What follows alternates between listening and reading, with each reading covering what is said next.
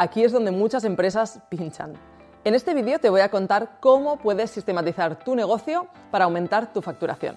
Como lo oyes, a la hora de doblar tu facturación, no todo es marketing. También tienes que optimizar al máximo el funcionamiento de tu empresa. Y eso pasa sí o sí por sistematizar. Un proceso que te será mucho más sencillo si sigues los cinco pasos que voy a explicarte más adelante. Así que no te pierdas ninguno de ellos para hacerlo bien. Pero bueno, vamos allá con ese proceso de sistematización, pero antes, ¿por qué tienes que hacerlo?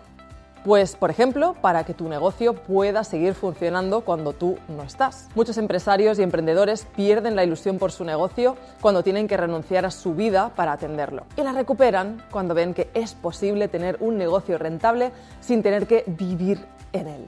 Además, sistematizar también te ahorra tiempo que puedes dedicar a tareas de alto rendimiento y te permite mejorar el servicio a tus clientes. Y eso al final se acaba traduciendo más clientes. Así que mira si te interesa ponerte con la sistematización.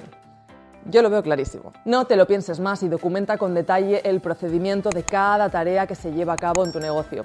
Así cualquiera podrá hacerlas si tú o la persona que las suele hacer no está por lo que sea.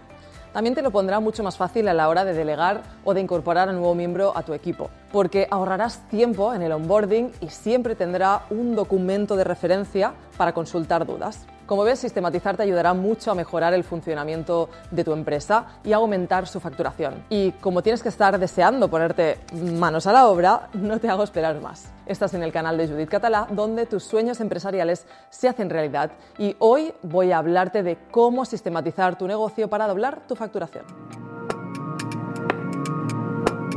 Bienvenidos al podcast Emprendedores del Cambio.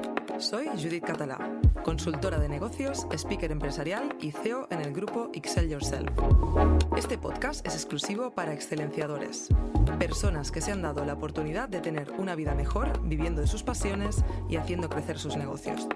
Aquí aprenderás cada jueves todo lo que necesitas para emprender y llevar tu negocio al siguiente nivel. Este podcast es para ti. Bienvenido.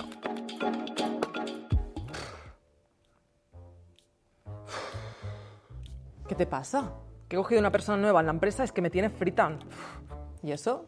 Pues que no se entera de nada, que lleva casi un mes y es que no sabe hacer nada sola. Me pregunta todo el rato y encima me pregunta, pero total, para hacerlo mal, es que no entiendo nada. Vaya, ¿y no sospechabas nada mientras la formabas? ¿Formarla? Para formar estoy yo, madre mía, si para eso la contraté. Porque no tengo tiempo. La contraté para que me quite trabajo, no para que me dé más trabajo.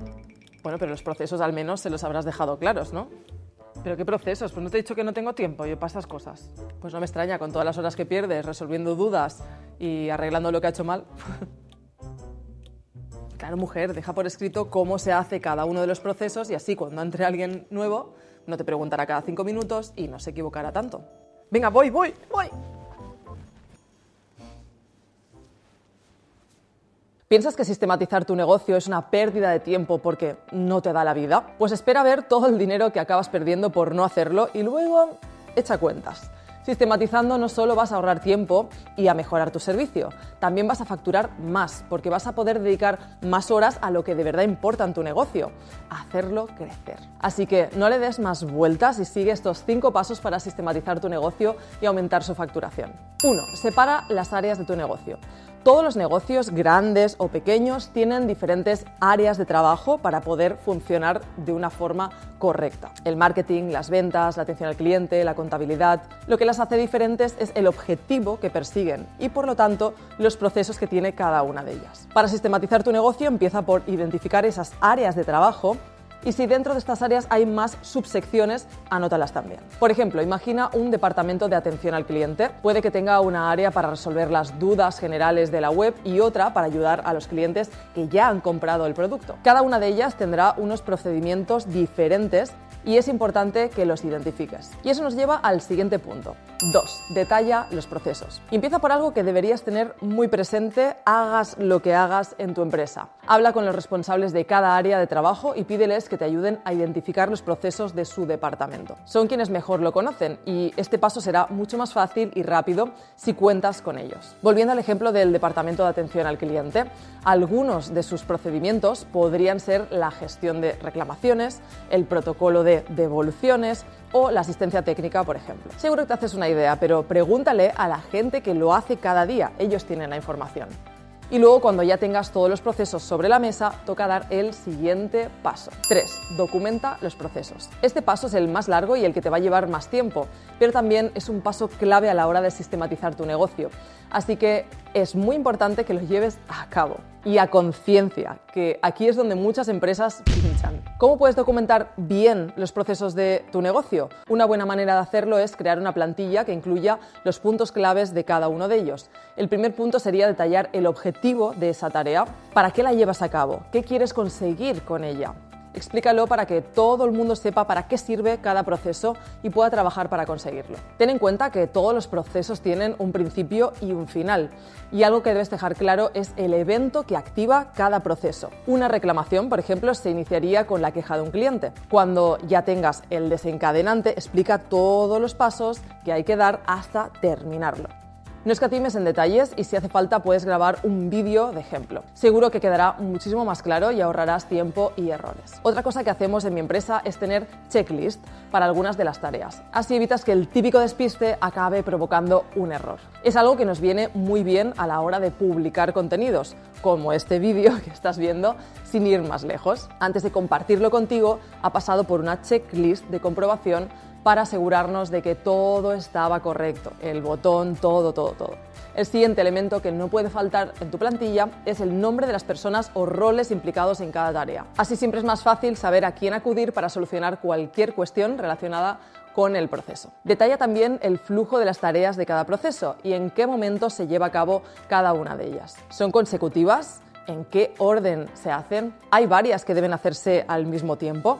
En el caso de una reclamación, por ejemplo, puede que el departamento técnico trabaje en la resolución, mientras que el equipo de soporte sigue en comunicación con el cliente. Déjalo claro y especifica cuándo empieza y termina la labor de cada persona. También hay procesos en los que los tiempos son importantes, como si debes contactar con tu cliente cada cierto tiempo, por ejemplo, o si hay que revisar algún aspecto con cierta regularidad. En este caso, especifica cuánto tiempo hay que esperar entre una acción y otra. Por último, añade un apartado que incluya más información sobre el proceso. Pueden ser documentos de consulta o la persona de contacto en caso de dudas, por ejemplo. Y ahora que ya sabes cómo documentar tus procesos, vamos a por el penúltimo paso para completar el proceso de sistematización de tu negocio. 4. Comprueba que funciona. Después de detallar los procesos paso a paso, comprueba que todo funciona correctamente. Para hacerlo, lleva a cabo cada una de las tareas siguiendo el procedimiento que has explicado por escrito te servirá para ver si te has dejado algún paso por concretar y evitar futuros errores. Y ahora sí,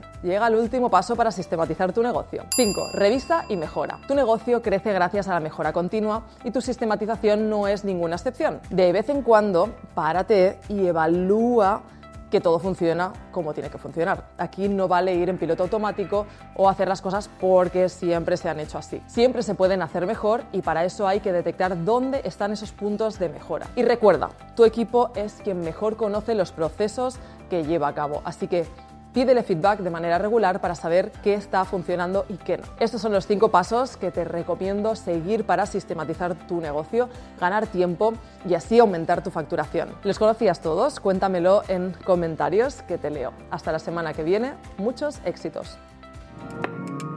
Este podcast ha llegado a su fin.